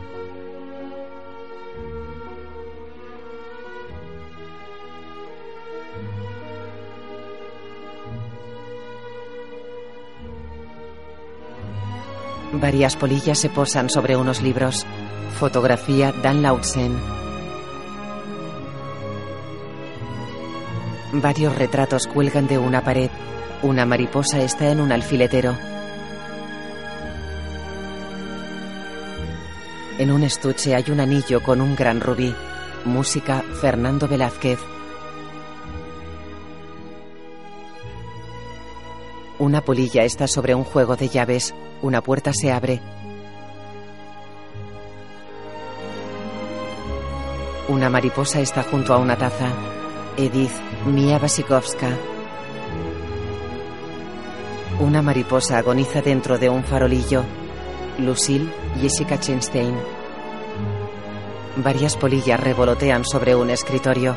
Thomas Tom Hiddleston. Sobre una mesa hay un estetoscopio. Alan Charlie Hannam. La cámara recorre la mansión de los Sharp. Carter Jim Bieber. De noche la cámara se aleja de la casa. Holly Barn Gorman. McMichael Leslie Hope. La mansión está representada en una ilustración. Un libro se cierra. Una polilla se posa en la tapa que reza Crimson Peak por Edith Cushing. La imagen funde negro.